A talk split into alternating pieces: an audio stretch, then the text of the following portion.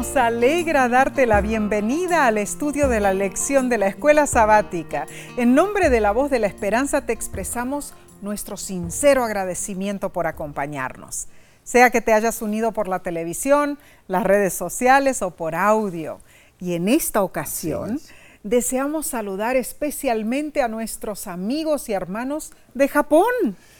Aún no hemos tenido el privilegio de visitar Japón. Esta nación mantiene tradiciones muy antiguas. Cierto. Y sus hermosos entornos naturales y tecnología moderna eh, bueno, ofrece oportunidades para un sinfín de descubrimientos. Así es. El país de Japón es fascinante en muchos sentidos, con ciudades densamente pobladas y centros tecnológicos influyentes. Así es, Omar, y en Japón solo un 3% de la población es cristiana. Mm. Alabado sea Dios porque tenemos alrededor de 150 iglesias adventistas del séptimo día. Y desde allí nos escriben muchas personas que ven los programas de la voz de la esperanza en las redes sociales y oyen nuestro programa radial. Así que enviamos a través de la distancia un gran abrazo a nuestros amigos y hermanos de Japón. Les apreciamos y oramos por, usted, por todos ustedes. Dios les bendiga abundantemente. Bien, repasemos la lección 3 para el 21 de enero 2023. Se titula El contrato del diezmo. Roguemos a Dios para que envíe su Santo Espíritu y nos guíe en nuestro estudio. ¿Quieres orar, Messi? Claro que sí. Querido Padre Celestial, gracias infinitas te damos porque tú nos das el privilegio de estudiar tu santa palabra. Rogamos sabiduría en este momento para que todo lo que estudiemos en la Biblia entre en nuestra mente y lo pongamos en práctica en nuestras vidas. Te pedimos esto en el nombre de Cristo Jesús. Amén. Amén. Bien, Omar, el texto de esta semana se encuentra en Malaquías, capítulo 3, versículo 10, y dice, Traed todos los diezmos al alfolí y haya alimento en mi casa y probadme ahora en esto, dice Jehová de los ejércitos, si os abriré las ventanas de los cielos y derramaré sobre vosotros bendición hasta que sobreabunde. Bueno, en la mente humana pueden surgir muchas preguntas, hermanos. ¿Por qué se enfatiza tanto el diezmo? ¿Por qué se considera el diezmo como un contrato? ¿Es realmente tan importante? Mm. ¿De qué manera se relaciona el tema de la generosidad cristiana con nuestra naturaleza humana? Tremendo. ¿Acaso nos ayuda el diezmo a demostrar que no somos personas egoístas? ¿Cuál es la mejor manera de enfocar este tema tan delicado? Bueno, sí. Eh, no hay manera de darle vuelta al asunto. Ok. Dios el dador de todo, y tiene el supremo derecho a esperar que lo le devolvamos honradamente el diezmo y también nuestras ofrendas voluntarias. En verdad, somos doblemente propiedad de Dios porque Él nos creó y Él nos redimió. Bueno, eh, tristemente, perdimos todo cuando el pecado entró al mundo y Dios nos dio una oportunidad a través de su pacto para recuperar lo que habíamos perdido. Ahora, nuestra aceptación de ese pacto incluye nuestra restauración y además encierra el regreso de todo lo que tenemos eh, y somos a Dios. Nuestro tiempo, cuerpo, talentos y nuestras posesiones incluye, son incluidos en ese paquete que Dios nos ha presentado en una bandeja. Bien, aceptamos todas estas verdades. Ahora, ¿para qué es el diezmo? Bueno, seguramente no para Dios, ya que todo es suyo en primer lugar, ¿no es cierto? ¿Es entonces el diezmo solo para el mantenimiento de la iglesia y el sueldo de los pastores o hay algo mucho más profundo que Dios está buscando? La lección menciona que en Génesis capítulo 14, Abraham había regresado de una exitosa misión de rescate de rehenes, en la que él había salvado a su sobrino Lot, a la familia de Lot y a las demás personas secuestradas en Sodoma. El rey de Sodoma estaba tan agradecido por ese rescate que le ofreció a Abraham todo el botín de la batalla. Bueno, Omar, cuando pensamos en esa historia, ¿no es cierto? Mm. Eran muchas las riquezas que le estaba ofreciendo el rey. Pero Abraham no solo rechazó la oferta, sino que dio un diezmo de todo lo que él poseía a Melquisedec. Bueno, esta historia es impresionante. Así fue. Inmediatamente después de la experiencia del diezmo de Abraham, Dios dijo, no temas, Abraham, yo mm. soy tu escudo y tu galardón será sobremanera grande. Génesis 15, 1. En efecto, Dios le estaba diciendo a Abraham, no te preocupes, seré tu protector y proveedor. Amén. Ahora, muchos años más tarde, Moisés le dijo a, Israel cuando estaban a punto de entrar a Canaán, indefectiblemente diezmarás todo el producto del grano que rindiere tu campo, para que aprendas a temer a Jehová tu Dios todos los días. Deuteronomio 14, 22 al 23.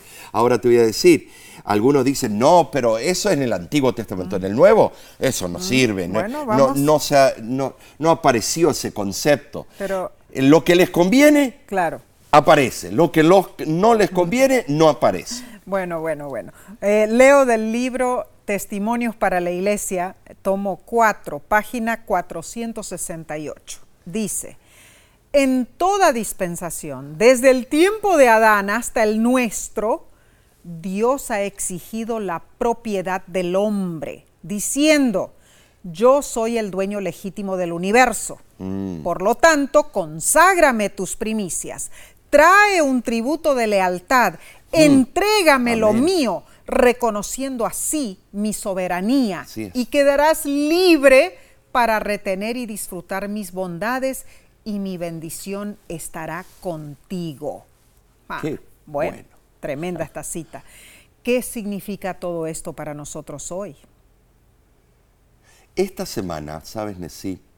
Estudiaremos detalles específicos en mm. cuanto al diezmo. Así es. Su cantidad exacta, dónde está el alfolí, el propósito de diezmar, diezmar de nuestro ingreso neto o bruto y mm. mucho más. Uy, uy, uy. Así que abrochémonos los cinturones porque tomaremos vuelo con este estudio para aprender lo que Dios desea de nosotros. Amén y amén, Omar. Roguemos a Dios que en todo momento honremos su santo nombre. Así es. Que no entre ningún vestigio de egoísmo en nuestro corazón. Y de enojo, claro. Que seamos despojados de todo egocentrismo. Y digamos con el salmista en Salmo 145, 5 en el glorioso esplendor de tu majestad y en tus maravillosas obras meditaré. Bueno, Omar. Con este sentir pasemos entonces a la lección del domingo 15 de enero titulada El diezmo equivale a un décimo. La lección explica que los diccionarios definen el diezmo como una décima parte de algo. Mm, así es. O sea, el 10%. Mm. Es probable que esta definición esté tomada de la narración bíblica. Mm. El diezmo es simplemente devolver el 10% de nuestros ingresos a Dios. Ahora, en primer lugar, todo lo que tenemos le pertenece a Él. La legislación del diezmo dada a Israel en el monte Sinaí señala que el diezmo es santo y que pertenece a Dios. Ahora, Dios solo pide su 10%. Nuestras ofrendas de gratitud están separadas, o sea, son añadidura al diezmo. El diezmo es el testimonio mínimo de nuestro compromiso cristiano. Notemos que en ninguna parte de la Biblia encontramos alguna indicación de que la porción de Dios sea menos de una décima parte. Y esto es cierto. La primera mención del diezmo en la Biblia está en Génesis 14, en, en aquella historia del encuentro de Melquisedec con Abraham. Y la última mención del diezmo en la Biblia recuerda ese mismo encuentro, pero las palabras décimo y diezmo se usan indistintamente en Hebreos capítulo 7 del 1 al 9. Podemos claramente notar, en esa historia de Hebreos que ni Melquisedec ni Cristo eran de la tribu de Leví, pero los diezmos los precede y el diezmo respeta la identidad especial de los levitas. Así es. Además, vemos que el diezmo no es una costumbre exclusivamente judía y no se originó con los hebreos en el Sinaí. Ah, Tú dirás, ¿qué? Claro. Al devolver a Dios una décima parte de nuestros ingresos, reconocemos que Dios es propietario de todos nuestros bienes. Abraham, de quien Dios testificó que había guardado sus mandamientos, cumplía concienzudamente todos sus deberes religiosos. ¿Saben? Sí, uno de ellos era devolver a Dios una décima parte de sus ingresos. Y la nación judía todavía no estaba formada. No, no. Con ese acto, el Padre de la Fe dio un ejemplo para todos los que deseamos servir a Dios Amén. y participar de las bendiciones divinas. Oh, sí, Omar, y como en los días de la antigüedad, las promesas de Dios todavía son válidas para nosotros, Así hermanos. es. Sí, los fieles que devolvemos el diezmo. Dios todavía está listo para cumplir sus promesas y bendecir ricamente a quienes como Abraham le devuelven un diezmo fiel de sus ingresos. Y vemos que años después de Abraham, la Biblia relata la, la actitud del patriarca Jacob, sí, en aquella infame noche cuando él escapaba de su hermano Esaú. Dios le dio un sueño, ¿no? De una gran escalera que se extendía de la tierra al cielo. Y allí Jacob experimentó su conversión. Génesis 28, 22 describe su promesa a Dios y dice, y esta piedra que he puesto por señal será casa de Dios y de todo lo que me dieres, el diezmo apartaré para ti. Estas palabras de Jacob implican que aunque su padre y su abuelo diezmaban, él no lo había practicado aún. Quizá tenía muy pocas pertenencias al huir de la casa de Isaac. Quizá su espíritu codicioso lo había inducido a ser descuidado en diezmar. Bueno, cualesquiera hubieran sido las circunstancias, Jacob prometió que de allí en adelante devolvería fielmente su diezmo, no para ganar el favor del cielo, sino en humilde y agradecido reconocimiento del, del perdón y el favor de Dios. Es muy interesante esto porque Jacob prometió enfáticamente el diezmo apartaré, que literalmente significa dando yo daré. En otras palabras, lo daría continuamente, pero eh, vamos a detenernos. En aquel tiempo no había sacerdotes. Entonces, ¿cuál era el alfolí? ¿No es cierto que surgen preguntas? Ahora, él dijo, apartaré el diezmo. Y si hubo un sacerdote llamado Melquisedec, bueno, quiere decir que había ya costumbre y que todavía había un remanente. Juzgando por su vida futura de fidelidad a Dios, no dudamos de que su voto fue cumplido. Ahora, Nesí, la forma en que Dios bendijo abundantemente a Jacob es una evidencia de la fidelidad de él en este respecto. Sí lo es. El que parece no haber sido un fiel dador de diezmo a los 77 años de edad, cuando salió de Canaán como un pobre fugitivo sin tener nada, solo un callado en su mano, volvió 20 años después con mucho ganado, rebaños, siervos y una gran familia. Uh, Dios lo bendijo. claro, Dios lo bendijo, es un principio que trae bendición. Es cierto, este es un perfecto ejemplo de Y fidelidad. tú sabes que hay muchos múltiples millonarios que no son de nuestra iglesia, que ellos practican este Claro que principio sí. y es impresionante Oh, como sí, Dios los oh, bendice. sí. Pero la lección pregunta, ¿por qué es importante entender que el diezmo, así como el sábado, no fue algo que se originó en el antiguo sistema legal o religioso del pueblo de Claro. Israel?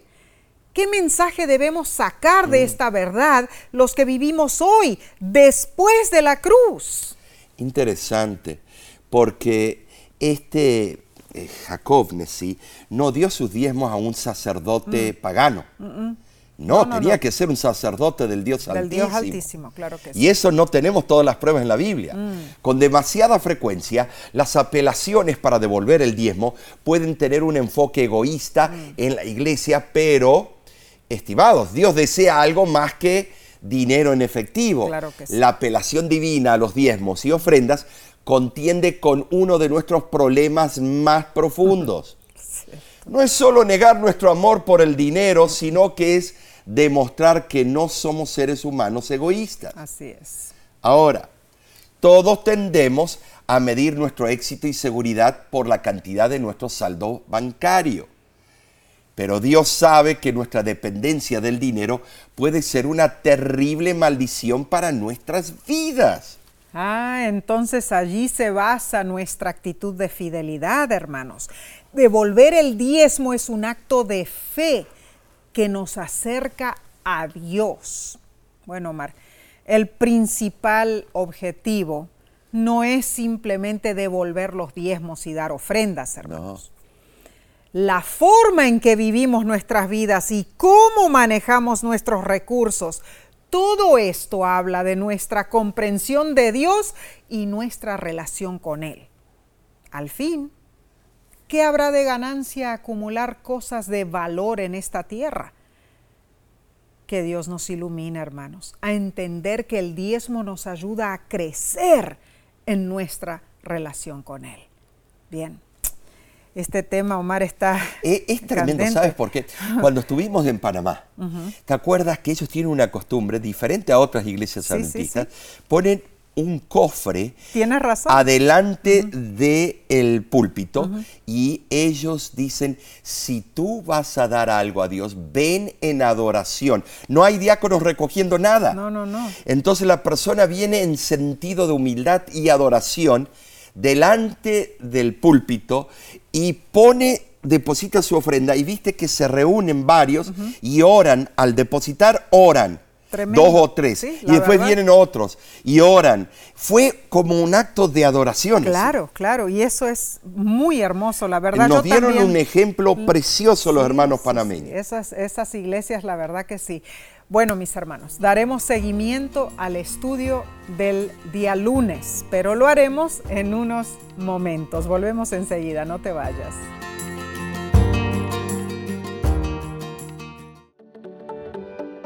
En nuestra aplicación puedes encontrar más contenido como este que te ayudará en tu vida espiritual. Lo puedes descargar visitando nuestra página web lavoz.org.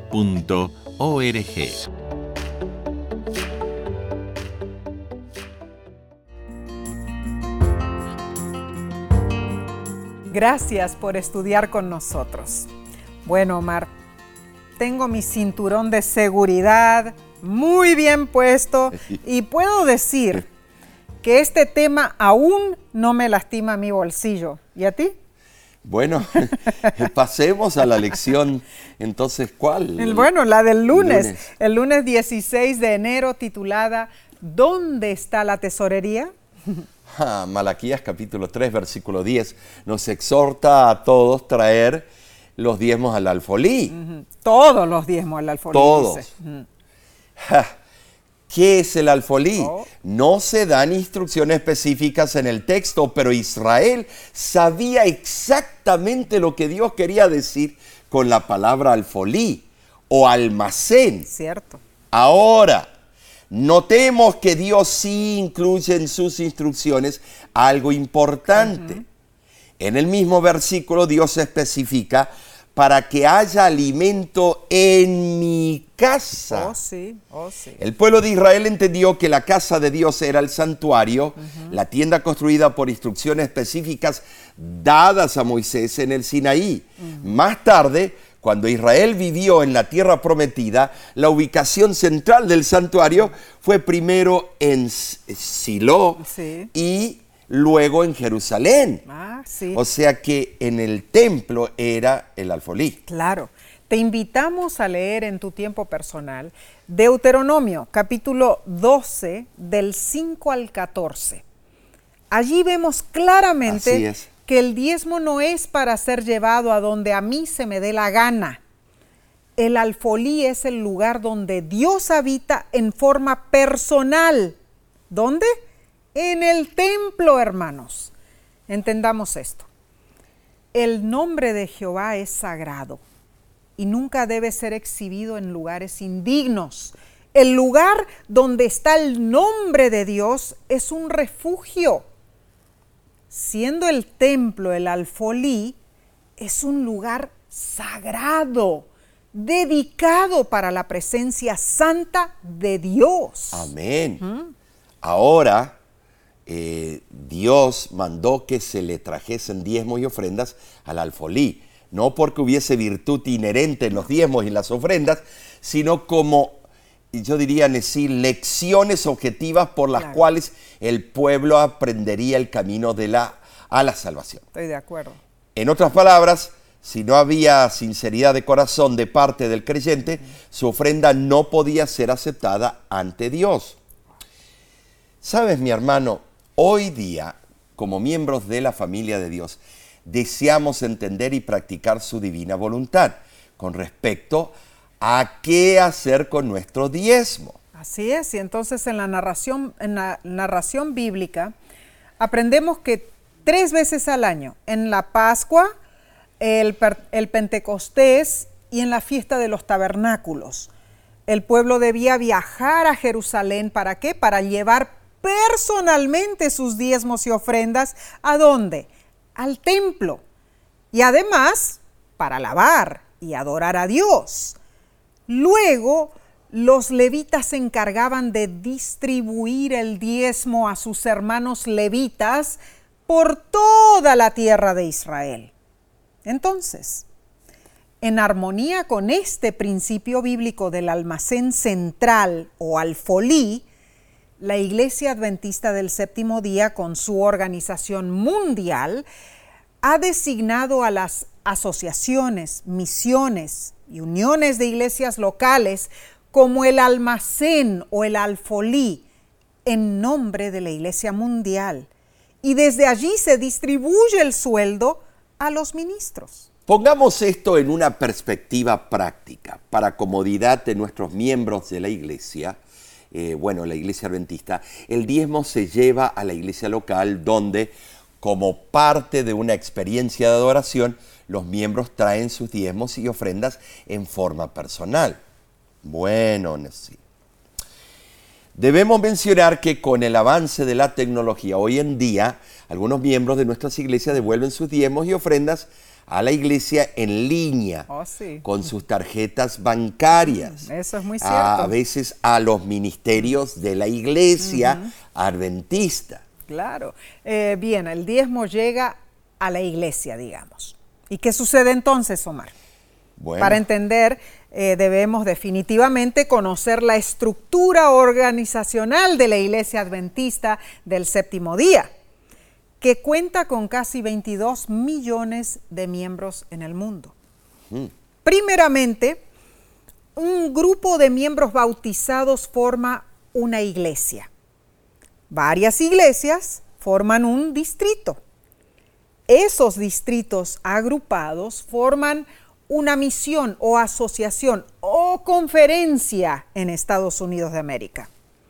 Las misiones asociaciones o conferencias están administradas por una unión. Claro, no es, un sindicato, es un nivel de administración. Las uniones agrupadas son vigiladas por las divisiones. Que cubren varios países. Ah, en el mundo hay 13 divisiones que son lideradas por la Conferencia General que es la máxima administración mundial de la Iglesia Adventista. Al entender esta estructura organizacional, podemos ver cómo se distribuyen los diezmos que cada miembro de la iglesia da. Claro. Bueno, los tesoreros locales de cada iglesia envían el diezmo recibido al almacén de la conferencia, asociación o misión local, la cual mantiene cierto porcentaje y redistribuye a la unión, división y asociación general. Así es. De esta manera se cubren los gastos de los sueldos de los ministros y las necesidades administrativas de la iglesia alrededor del mundo. Así es. Muy bien organizado. Muy bien. Este sistema de administración del diezmo, delineado y ordenado por Dios, ha permitido que la Iglesia Adventista del séptimo día tenga un impacto mundial y creciente en el mundo. Ahora, la lección trae a relucir algo importante. Imagínate si todos decidieran dar su diezmo a quien quisieran, a expensas de la iglesia adventista. ¿Qué pasaría con nuestra iglesia entonces? Esta pregunta es muy interesante porque algunos eh, dicen, estoy viendo mucho de Babilonia, estoy viendo esto, estoy viendo lo otro, ¿cómo voy a mandar el diezmo allí? Voy a mandarlo a mi país, voy a mandarlo a diferentes lugares, como si tú eres Dios para decidir.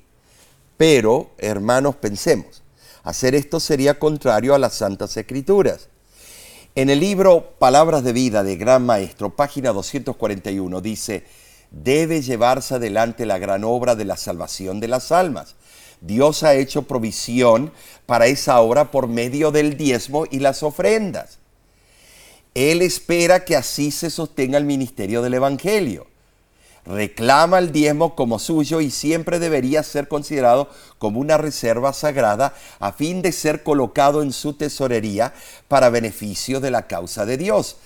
Ahora, sí, me gustaría eh, añadir algo en todo esto. Claro que eh, sí. Tú sabes que de esa manera es que la voz de la esperanza siga adelante, Claro con sí. las ofrendas que mandan, porque este es un ministerio de la división norteamericana y del mundo entero. Es un ministerio oficial de la Iglesia Adventista. Eh, eh, así es. Así es. Recordemos, hermanos, la fidelidad en nuestros diezmos y ofrendas no es un pedido humano, es uno de los mandatos de Dios, Así es. por medio del cual se mantiene su obra promoviendo su progre- progreso en el mundo. Ah, que Dios nos ayude a serle fieles en todo, incluyendo en nuestra devolución del diezmo y las ofrendas. Bien, veamos lo que sigue en la lección del martes 17 de enero titulada El propósito del diezmo. Leí una vez la historia de una niña que estaba muy feliz pensando en los zapatos que iba a comprarle a su papá para su cumpleaños. Ah, bueno, bueno. El maestro le preguntó, ¿cómo vas a ganar el dinero para comprar esos zapatos?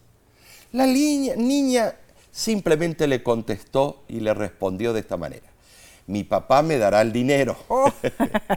y el maestro reflexionó. Entonces, tu papá está pagando por su propio regalo. Oh, Piensa en esto, hermano, hermana.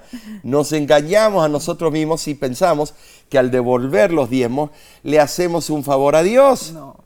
El creador de este mundo no tiene necesidad de nuestros regalos. Claro. Él es dueño de todo, Claro que sí. del oro, la plata, lo que sea. Después de todo, Él creó y sostiene el universo completo. Amén. gloria a Dios. Nosotros simplemente le devolvemos lo que le pertenece. Dios es el dueño de todo. Y Nesí obviamente no necesita el dinero. Claro que no, claro que no. Eh, pero siendo que el diezmo es suyo, Dios nos dice qué hacer con él, hermanos. Debemos usar el diezmo que le pertenece a Dios para el sostenimiento de la obra ministerial o pastoral alrededor del mundo. Y también Nesí el sostenimiento de la iglesia en forma global. Claro que sí, claro que sí. Las necesidades de los ministros deben ser atendidas con el diezmo. Leamos Levíticos capítulo 27 versículo 30 para entender este propósito de mejor manera. Y el diezmo de la tierra, así de la simiente de la tierra como del fruto de los árboles, de Jehová es, es cosa dedicada a Jehová. Y bueno, esto otra vez reitera que Dios es dueño de todo. Y luego Números, capítulo 18, versículos 21 al 24, dice lo siguiente, y he aquí yo he dado a los hijos de Leví todos los diezmos en Israel por heredad, por su ministerio, por cuanto ellos sirven en el ministerio del tabernáculo, porque a los levitas he, dado por heredad los diezmos de los hijos de Israel que ofrecerán a Jehová en ofrenda, por lo cual les he dicho, entre los hijos de Israel no poseerán heredad. Vemos que como recompensa por su servicio ministerial, los levitas debían recibir una décima parte de todo lo producido por el pueblo. ¿Por qué? Porque a la tribu de Leví, que era el equipo ministerial del Antiguo Testamento, no se le otorgaron grandes propiedades como el resto de las tribus de Israel. Se le dio a Leví ciertas ciudades, incluyendo las ciudades de refugio, con suficiente tierra como para formar jardines personales o tener sus hortalizas, pero ellos no poseían tierra para la agricultura en forma grande o para el mantenimiento de animales. ¿Sabes, sí? Los levitas se mantenían con los diezmos de los demás y muy importante, ellos mismos también diezmaban oh. sus ingresos. Oh, Ahora, Nesí, también debemos aclarar que de ese paquete que es el diezmo y las ofrendas, también se ayuda a nuestras escuelas nuestros hospitales y los ministerios de apoyo. Claro que sí, Omar. Ahora, para, para que el pueblo estuviera dispuesto a devolver sus diezmos, a dar sus diezmos a los levitas, los diezmos eran identificados como una ofrenda para quién? Para los levitas no, para Jehová. Claro. O sea, los diezmos debían ser ofrecidos a Dios y Dios a su vez los, repartía a los levitas. tú no le estás dando diezmo a este levita porque vale la pena y al otro no porque no está predicando bien. De ninguna manera. Tú se lo estás dando a Dios. Ah, queda entonces claro de que el diezmo que, que devolvemos en la iglesia no queda en el bolsillo del pastor. No. si no seríamos... Claro. Tendríamos... Esto deja en claro, hermanos, que el diezmo es el estándar de Dios para dar. El diezmo ni siquiera pertenece al dador, pertenece completamente a Dios. Desde el comienzo. Claro. El pueblo de Israel nunca pensaba que el diezmo era suyo y que podían hacer con él lo que quisieran. El diezmo era del Señor y se lo devolvían automáticamente. Notemos que el diezmo básico, el que apoya el trabajo del ministerio, permanece aun cuando los aspectos ceremoniales desaparecieron. Claro que sí. Sin embargo, el diezmo es algo mínimo. Mm. Los cristianos debemos apoyar con nuestras ofrendas a los pobres y otras obras que extienden el reino de Dios. Claro que sí. De manera casi sin precedentes, Dios desafía a su pueblo a probarlo. Amén. El diezmo y las ofrendas es siempre una prueba de fe. Así es. Es lo suficientemente grande como para causar dolor en nuestro bolsillo, pero no es lo suficientemente grande como para angustiar al pueblo de Dios. Claro que no. Primordialmente el diezmo causa que confiemos en Dios, que Dios proveerá. Tú sabes que hay en Estados Unidos hay cadenas enteras de restaurantes cuyos dueños y directivos diezman a sus iglesias, que no es la adventista, y tú ves cómo ellos ponen versículos en, las en los paquetes de las papas fritas y otras cosas. Hay personas muy ricas que... Colgate diezmó seis diezmos. y miren dónde él terminó, porque él creía en el principio divino. Claro que sí. Entonces el diezmo es importante. ¿Por qué? Porque establece nuestra relación de confianza en Dios, hermano, hermana. Tomar una décima parte de tus ingresos y regalarla, aunque técnicamente pertenece a Dios, realmente requiere un acto de fe. Y solo ejerciendo fe, tu fe crecerá. Claro. Piensa, por ejemplo, en los eventos de los últimos tiempos, cuando los fieles no podamos comprar ni vender el haber desarrollado nuestra confianza en ah. Dios y en sus providencias será de suma importancia cuando parezca que todo el mundo está en nuestra contra.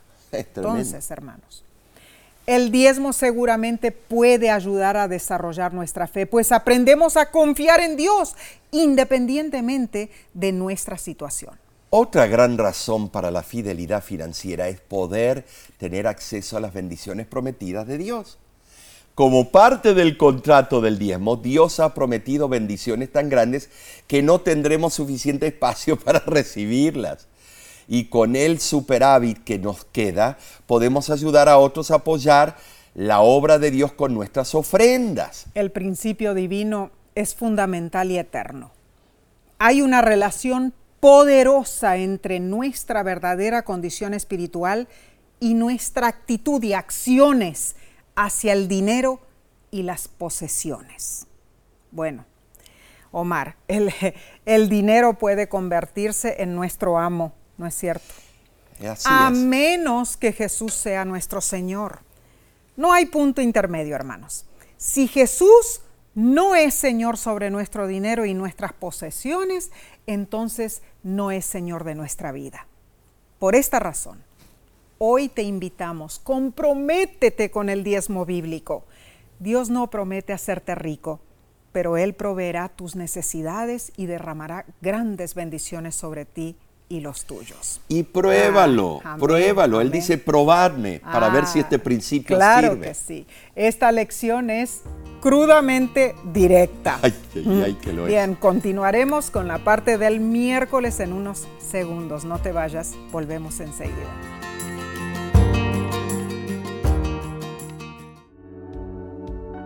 Con seguridad estás disfrutando este estudio de la escuela sabática.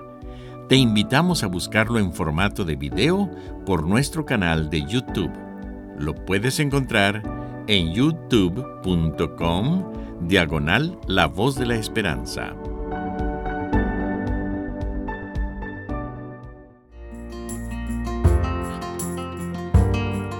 Cuánto nos alegra que nos acompañes en este estudio. Bueno, sigamos investigando eh, pasemos entonces a la lección del miércoles 18 de enero titulada Diezmar sobre el ingreso bruto o neto. Oye, Omar, aquí se pone serio este asunto. Bruto o neto. Eh, o sea, bueno, vamos a hacer una distinción. Bueno, ah, veamos. Comencemos con la siguiente pregunta. Cuando Dios te bendice, ¿Él te da el bruto o sin retenciones o solo te da el neto después de aplicar ciertos descuentos a las bendiciones? Mm. Ah, esa pregunta te dio mm. fuerte, a mí me dio por la torre. Uh. Yo te diría que es un asunto de fe. Sí es. Pruébalo al Señor y te darás cuenta fácilmente que es lo mejor. Claro que sí. Pero la decisión es tuya. Cierto. El testimonio de un comerciante cristiano me dejó atónito en sí cuando leí su, eh, su historia. Mira lo que él dijo. Fíjate esto. Habiendo pasado la mayor parte de mi vida en mi propio negocio, sé que hay una gran diferencia entre lo que una persona gana y lo que queda. Oh. Pero cuando empecé a diezmar, decidí dar el diezmo sobre los ingresos brutos de mi empresa antes de deducir cualquier gasto. Yo sé que pude haber deducido mucho de mis gastos brutos, como lo hago con mi declaración de impuestos, pero realmente ese no era mi dinero. Lucas 6:38 dice que con la medida que medimos seremos medidos y segunda de Corintios 9:11 dice que Dios nos hará ricos para que podamos ser generosos en cada ocasión Así que decidí optar del lado de la generosidad.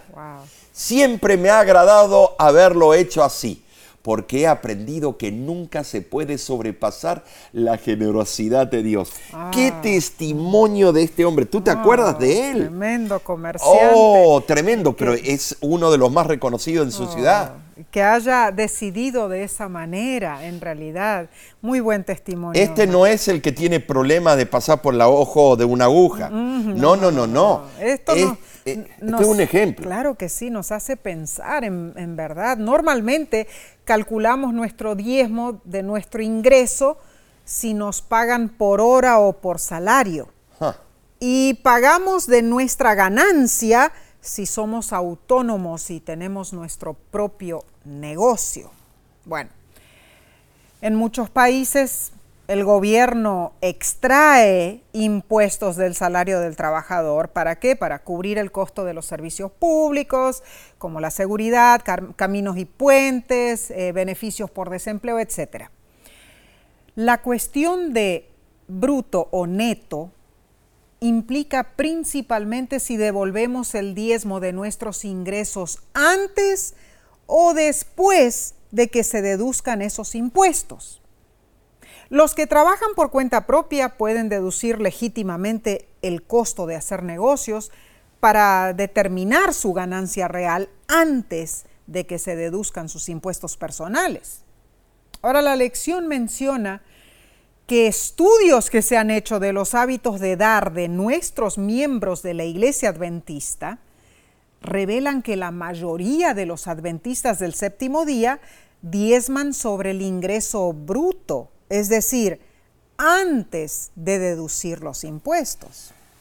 Bueno, para entender más sobre este tópico de la dadivosidad y las bendiciones de Dios, hay que leer la historia de la viuda de Sarepta. Te invito a leer Primera de Reyes, capítulo 17, versículo 9 al 16, como tarea, para compenetrarte a fondo en este importante concepto. En la historia bíblica fue Dios quien impulsó al profeta para pedir pan. Dios conocía perfectamente la situación prevaleciente, el estado paupérrimo de la viuda y la realidad de que el profeta necesitaba comer. ¿Saben así? Estando en una situación tan desesperada, ¿acaso la viuda no cuestionó el negar a su hijo, a su propio hijo, para oh. dar a un forastero desconocido? Sí, Omar. El pedido de Elías era una prueba de fe. Sí lo era. La viuda acababa de exponer el aprieto económico en el que se encontraba. Ya casi se había terminado su escasísima provisión. Wow. Solo le quedaba lo suficiente para una última mezquina comida y luego la inanición sí. Qué Esto es tremendo. Triste, triste. Qué fe de esa mm. mujer. Bueno, yo creo que habrá sido como el pedido ese jocoso que nos hace reír a todos. Eh, ¿Me podría dar un vaso de agua porque tengo hambre y no sé dónde dormir? Claro. sí, sí, porque al oír lo que la viuda iba a hacer, Elías primero le pidió agua y luego le dijo que lo que está registrado allí en Primera de Reyes, eh, capítulo 17, versículos 13 y 14.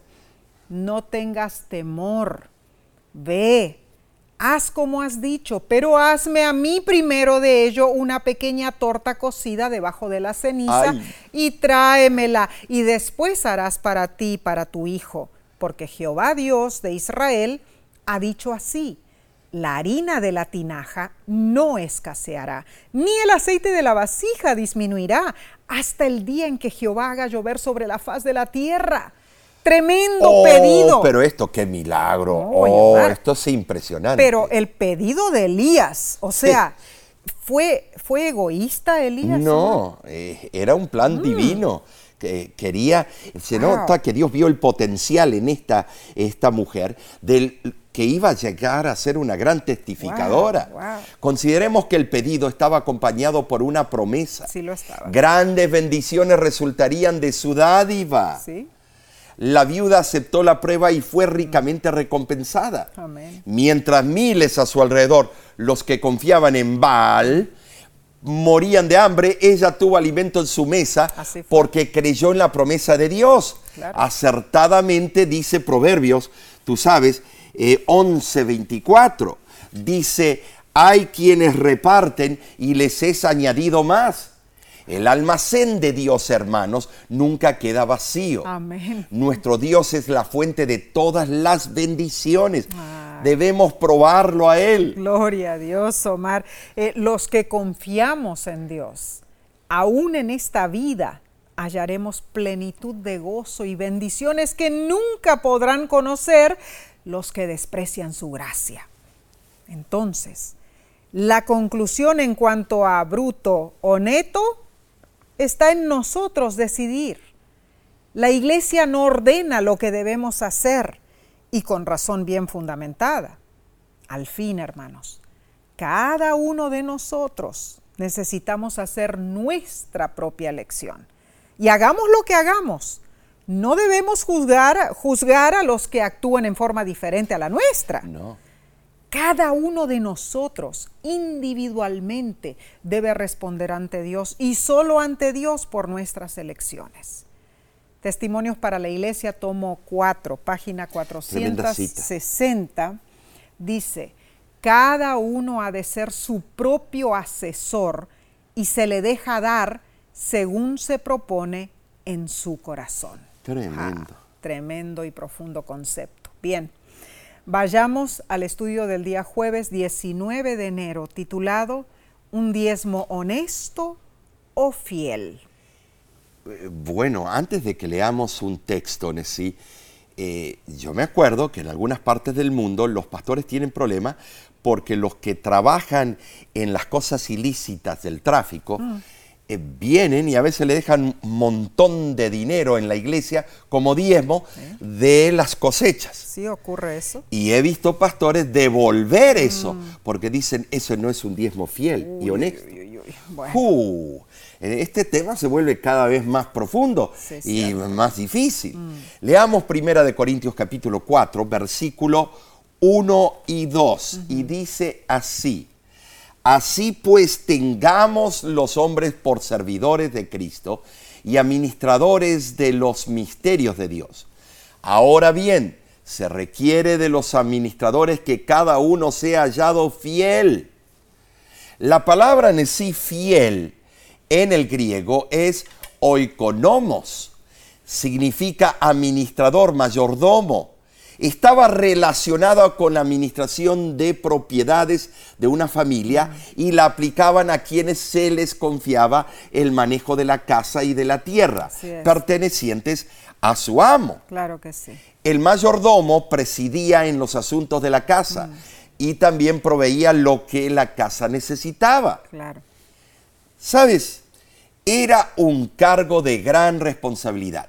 Entonces, es apropiada la aplicación de esta palabra a los ministros de Cristo. Entendamos que la fidelidad es suprema en la mayordomía. No somos propietarios de nada, entendemos eso, ni aún somos propietarios de nuestra fuerza física y mental. Todas las facultades que poseen los hombres pertenecen a Dios.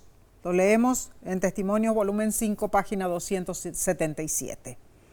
Es nuestra responsabilidad como hijos de Dios y miembros de la iglesia, número uno, devolver el 10% de nuestros ingresos.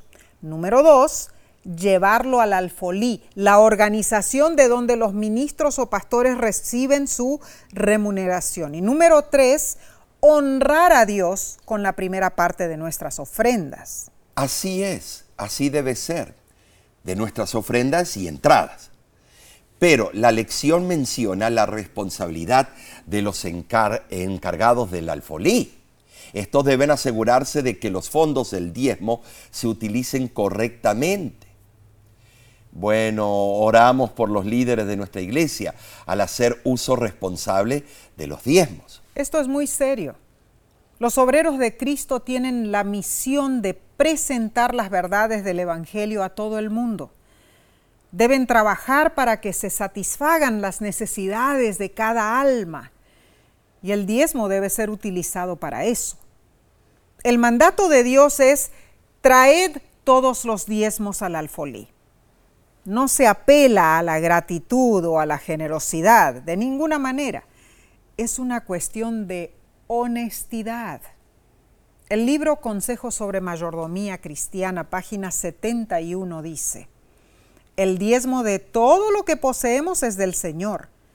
Él se lo ha reservado para que sea empleado con propósitos religiosos. Es santo. En ninguna dispensación Él ha aceptado menos que esto. Hermanos, ser líder administrativo de los recursos de Dios es un privilegio único y una gran responsabilidad.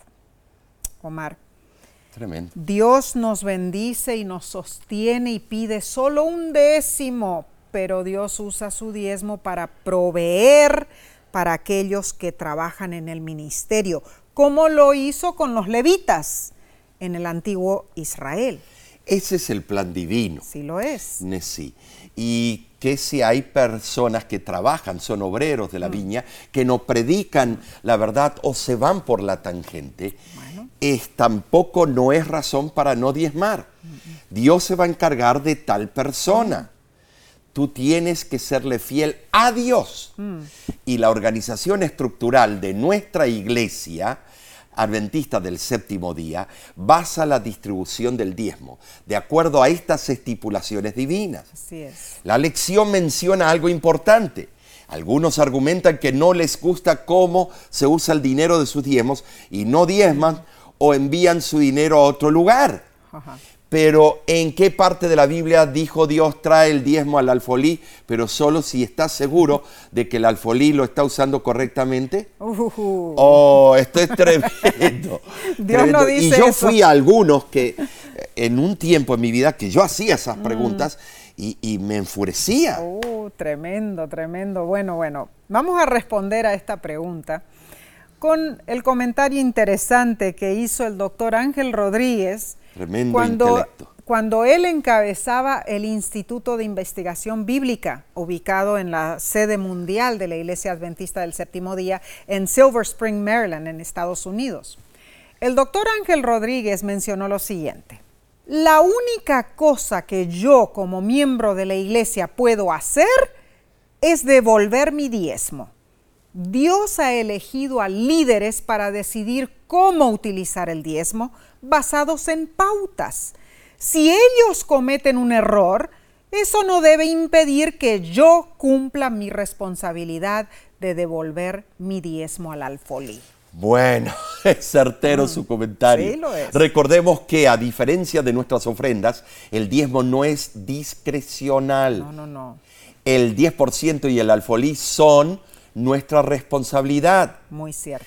Nosotros nunca establecemos los parámetros, Dios lo hace. Así es. Si yo no devuelvo el 10% completo de mis ingresos, no estoy diezmando No. y si no llevo ese 10% al almacén, al alfolí, en realidad tampoco estoy diezmando.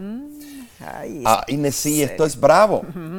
Al fin de cuentas, la responsabilidad es nuestra de ser fieles a Dios como Él es fiel con nosotros. Wow.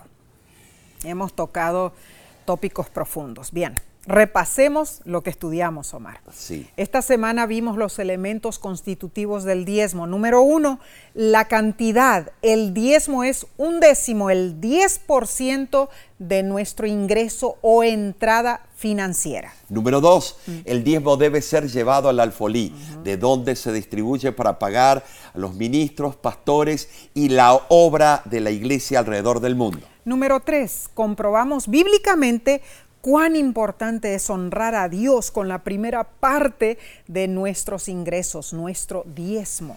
Por último, el diezmo debe ser usado para el propósito correcto, para el apoyo del ministerio y los negocios del Señor. Amén. Como miembros de la iglesia es nuestra responsabilidad defender los primeros tres elementos del diezmo. Es el 10%, lo llevamos al alfolí y, a- y al hacerlo honramos a Dios. Amén. Es un acto de adoración. Esta es nuestra responsabilidad. Y es la responsabilidad de los encargados y líderes del, alma- del almacén, los líderes del alfolí, asegurarse de que los fondos del diezmo se utilicen correctamente. Que Dios nos ayude a ser fieles administradores suyos. ¿Sabes, Nesí? Y si alguno de eh, algún líder alguna vez comete un error y no es fiel, Ah. Dios le pedirá cuenta. Claro que sí. Pero no es por esa razón que yo voy a perder mi fe. No, no, no. Porque la cabeza de la iglesia es Cristo, no San Pedro no. o un san. Claro. Es Cristo y Él pide mi fidelidad, Mm. que Él va a tomar cuenta y hacer justicia Claro que sí. a donde no hay justicia. Amén. Bueno, esta lección estuvo excelente, pero la próxima será mejor. Ay, ay, ay, esto se pone Claro que sí. candente. ¿Cuál es el, El título de la siguiente semana Ajá. es Las ofrendas para Jesús. No te pierdas este estudio. Sintonízanos nuevamente y estudiemos juntos. Claro que sí. En nombre de la voz de la esperanza, apreciamos que elijas este medio para acompañarnos. Apreciamos también que tú compartas esto con tus amigos, con tus conocidos en las redes Amén. sociales. Y de nuestra parte te decimos, Dios te bendiga y te guarde. Dios haga resplandecer su rostro sobre ti y tenga de ti misericordia. Dios alce sobre ti su rostro y ponga en ti paz. De nuestra parte, te veremos la próxima semana.